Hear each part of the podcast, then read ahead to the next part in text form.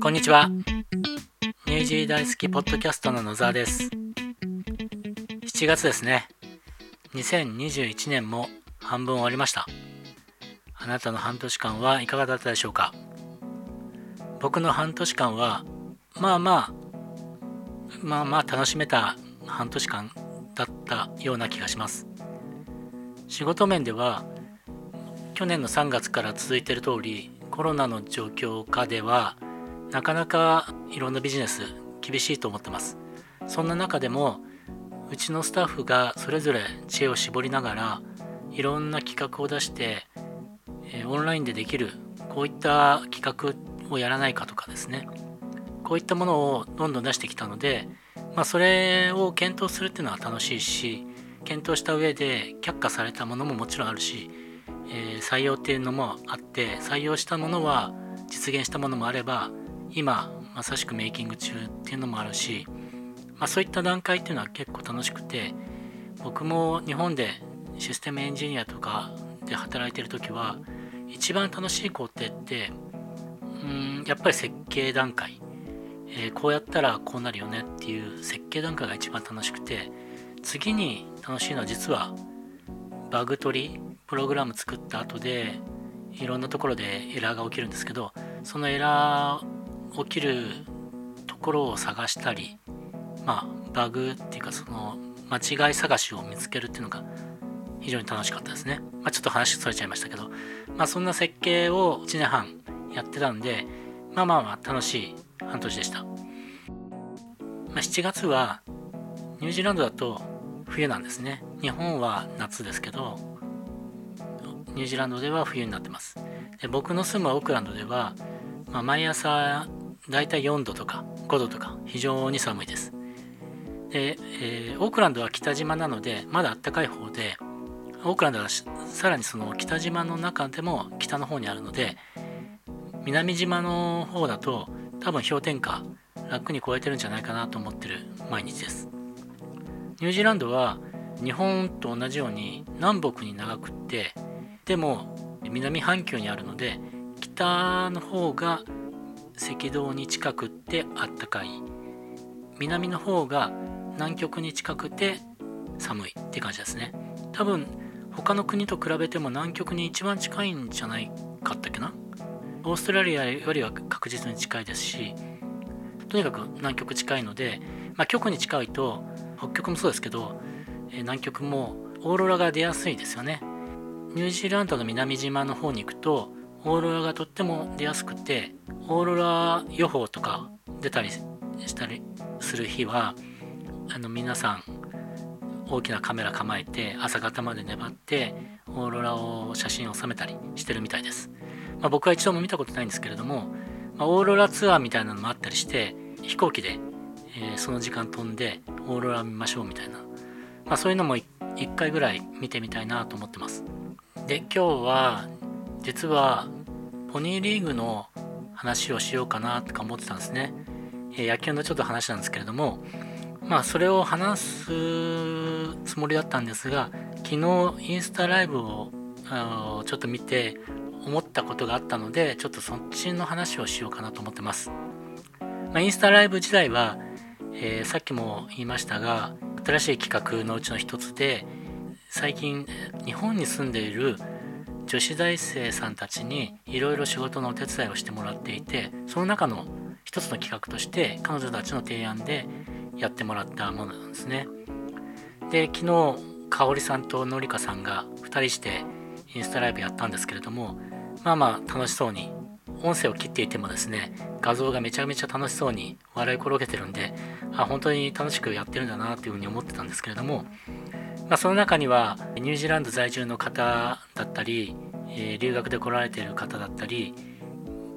ニュージーランドに行きたいんだけれども、えー、まだ日本に行って今度国境が空いたらワーホリに行きたいですって方だったりといろんな人が、まあ、ジョイントしてくれていろんなお話を聞くことができたんですね。それは本当にあの本当素晴らしいなと思っていて、まあ、こういう時代いろいろつながれてよかったと思ってます。ただその中で一つ気になった話題があってまあ経験者なんでしょうけど、えヒッチハイクをして、えニュージーランドを巡りましたみたいな感じがあったんですが、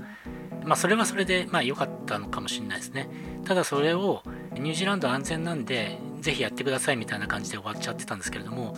僕はちょっと違う意見でニュージーランドって別に安全じゃないしヒッチハイクっていうのはやっぱり危険な行為であってそれを進めるっていうのはしちゃいけないんだろうと僕は思ってます。え僕は、えっと、一応企業のトップとして定期的にですねニュージーランドポリスの安全講習会みたいなのを受けてるんですけれどもそのニュージーランドポリスでさえもちゃんと言ってます、えー、ヒッチハイクは乗るのも乗せるのも危険なので、えー、しないこととおすすめしないとかそういうことじゃなくてもうしないことしてはいけませんっていうふうに言ってるんですね。僕もそう思ってます。どんな人が乗せてくれるか分かんないしどんな人が乗ってくるか分からないのでヒッチハイクっていうのを人に勧めてはいけなくて自分が自分のリスクでやる分にはもうそれはもう目つぶるけれども旅行の計画の中にここからここまではヒッチハイクで行くっていうのは僕はもうそれは無謀としか思わないです。このニュージーランドが安全だよっていうのはどっからどう生まれてきたのか。まあ、僕もわからないんですけども、まあ、僕も昔、えっと、安全だというふうに思ってたんですけれども犯罪に巻き込まれる確率から言えばおそらく日本より高いんじゃないかなと思ってます。このニュージーランド少ない、えー、今500万人かな？500万人の人口でどれぐらいの確率で、え、犯罪に遭遇するかっていうのはちょっとあの数字は知らないんですけれども僕のオフィスでこの10年で3回泥棒入ってますし3回ともドアをぶち壊されてセキュリティアラームが鳴って警備員が駆けつけるまでその何分間の間に目につくものを全部こそっと取っていくというそれは荒っぽいやり方をしているのでまあこういうこともあるし僕は車を1台盗まれてるしそういう意味では本当に犯罪に巡り合うっていう確率は、えーと日本よりあると僕は思ってます。なので特に女性なんかは身の危険もあると思ってるのでヒッチハイクはしないで旅行の計画を立ててもらいたいと思いますこれが例えば車を運転していて車が壊れちゃいましたとで、まあ、日本にいう JAF みたいなのもちろんニュージーランドにもあるんでその AA っていうんですけど AA を呼ぶこともできず、えー、田舎道で誰も通りません。っていう時にたまたま通りかかった車に近くのガソリンスタンドまで乗っけててくださいみたいな感じでヒッチハイクするのはそれはもう緊急避難のためにしょうがないと思ってます。だけどそれ以外で何度も言うけど計画的にヒッチハイクしましょうっていうのは僕は無謀だと思ってるので、えー、やめてほしいと思ってます。これって昔々、えー、猿岩石っていうのがやっていたヒッチハイクめっちゃ面白くて僕もずっと見てたんですけれどものを見てるとなんか楽しそうだしヒッチハイクして新しい出会いがあればそれはそれで楽しいのかなって思ってるんですけれども危険と取り隣り合わせなんだよってことは知ってもらいたいですね。まあ、今日は何を言いたいのか分かんなくなっちゃいましたけども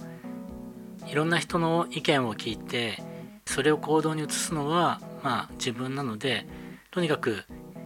今もうこの世の中ってちょっと調べればいくらでも情報が出てくる時代なのでその情報が嘘か本当かっていうのを自分で見極めてその情報が新しいのか古いのかっていうのもちゃんと見て自分で判断して行動をとってもらいたいと思います。その発言してくれた人を完全否定してるわけじゃなくてまあそういった意見もあるよでもこういった意見もある,、ね、あるんだねっていうところをちょっと皆さんにお伝えしておきたいなと思っただけです。まあ、こういった企画とても楽しくて特に発案者が楽しそうにやってる姿を見てるのがとても嬉しいです。えー、仕事っていうとなんとなく苦痛に感じている部分っていうのもまあ、あるかもしれないんですけれども、まあ、それなりにねお金を稼ぐためには苦痛を伴うかもしれないんですけれどもできればそんな苦痛はなくて楽しく仕事がやれて、